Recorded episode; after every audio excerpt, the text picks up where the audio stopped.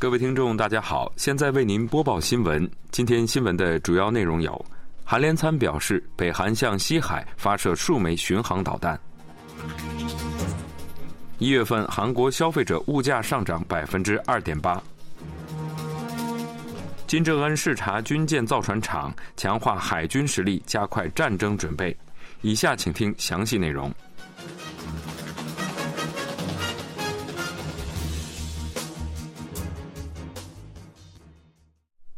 韩国联合参谋本部表示，北韩二日向韩半岛西部海域发射了数枚巡航导弹。联参表示，已探测到北韩当天上午十一时许向西部海域发射了数枚巡航导弹。目前，韩美情报当局正在进行缜密分析。联参表示，韩军正在加强监视和警戒，并与美方保持紧密配合，正在密切关注北韩进一步的军事行动。这是上月三十日以后，北韩时隔三天再次发射巡航导弹。北韩上月二十四日在平壤附近向西部海域发射了数枚火箭三三幺新型战略巡航导弹，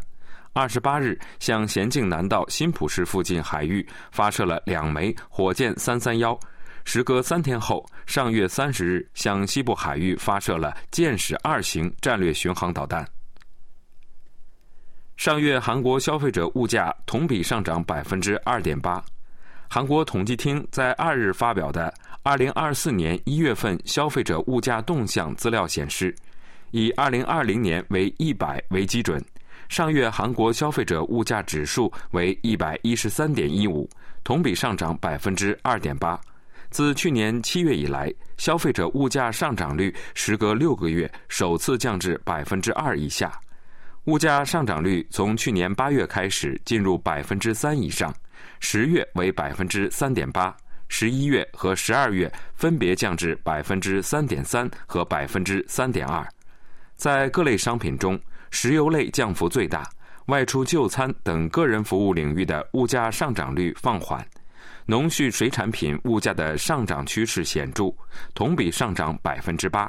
涨幅高于去年十二月的百分之七点七水平，体现物价基调趋势的核心消费者物价指数同比上涨百分之二点六，这是二零二一年十一月以后时隔二十六个月以来的最低值。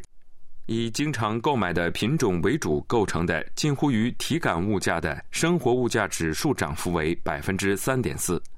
韩国政府在关注核心消费者物价下降的同时，指出物价涨幅有可能会再次扩大。据北韩媒体报道，北韩国务委员长金正恩访问南浦造船厂视察军舰建造工作。朝中社二日报道说，金正恩委员长在南浦造船厂表示，在巩固和保卫国家海上主权、加快战争准备方面。强化海军实力是至关重要的问题。适应新世纪要求，国家造船工业实现现代化是贯彻我党国防经济建设路线的重要保障。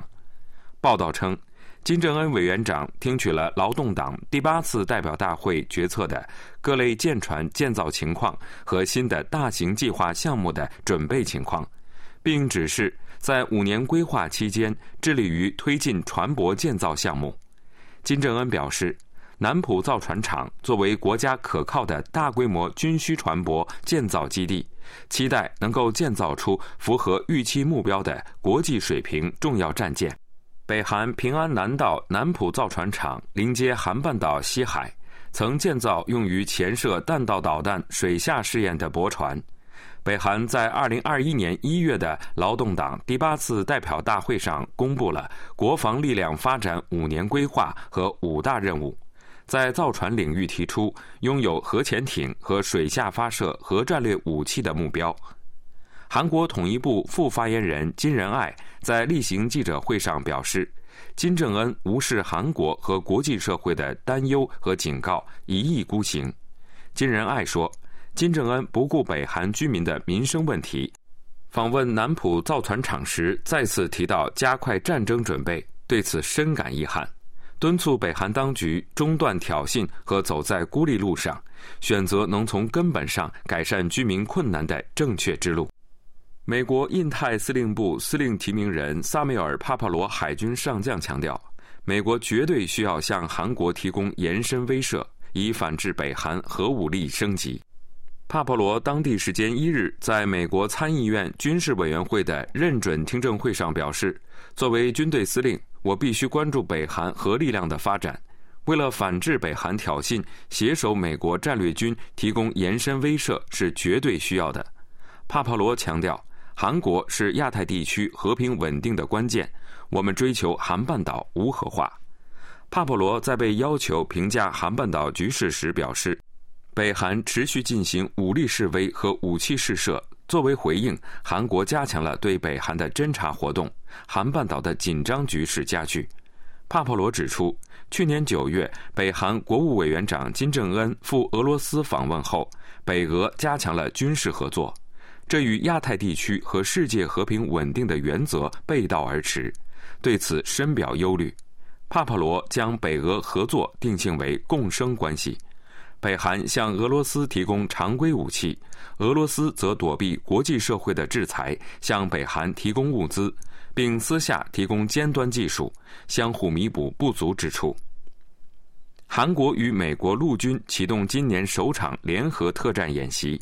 韩国陆军表示，上月二十二日至本月二日，韩国陆军特战司令部飞虎旅团麾下北极星大队和美国陆军第一特战团官兵在京畿道抱川市的驻韩美军罗德里格斯训练场举行了联合演习。美军第一特种部队是被称为“绿色贝雷帽”的七个美国陆军特种部队之一，主要在亚太地区执行任务。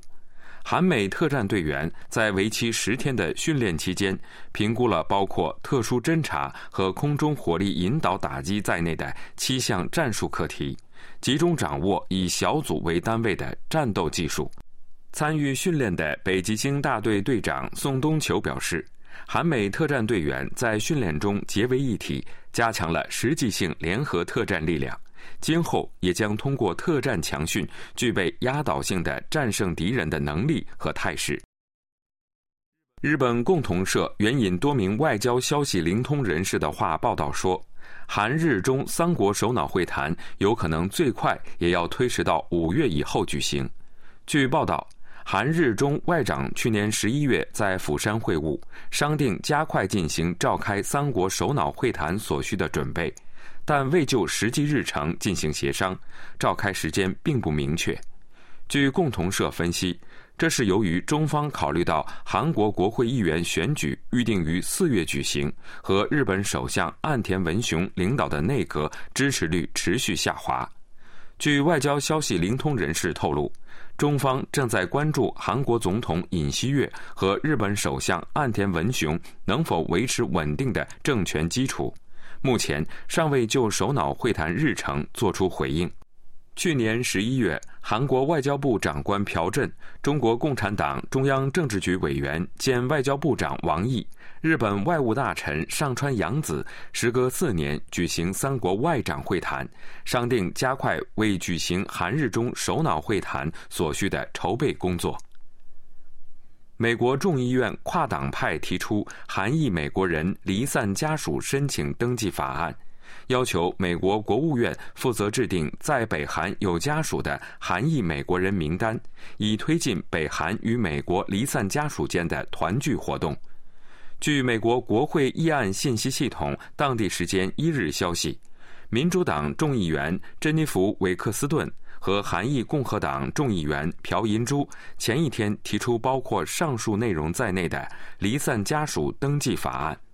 相关法案规定，美国国务卿负责制定并管理希望参加北韩美国离散家属团聚的韩裔美国家庭名单。今后举行团聚活动时，可以使用相关名单提供信息。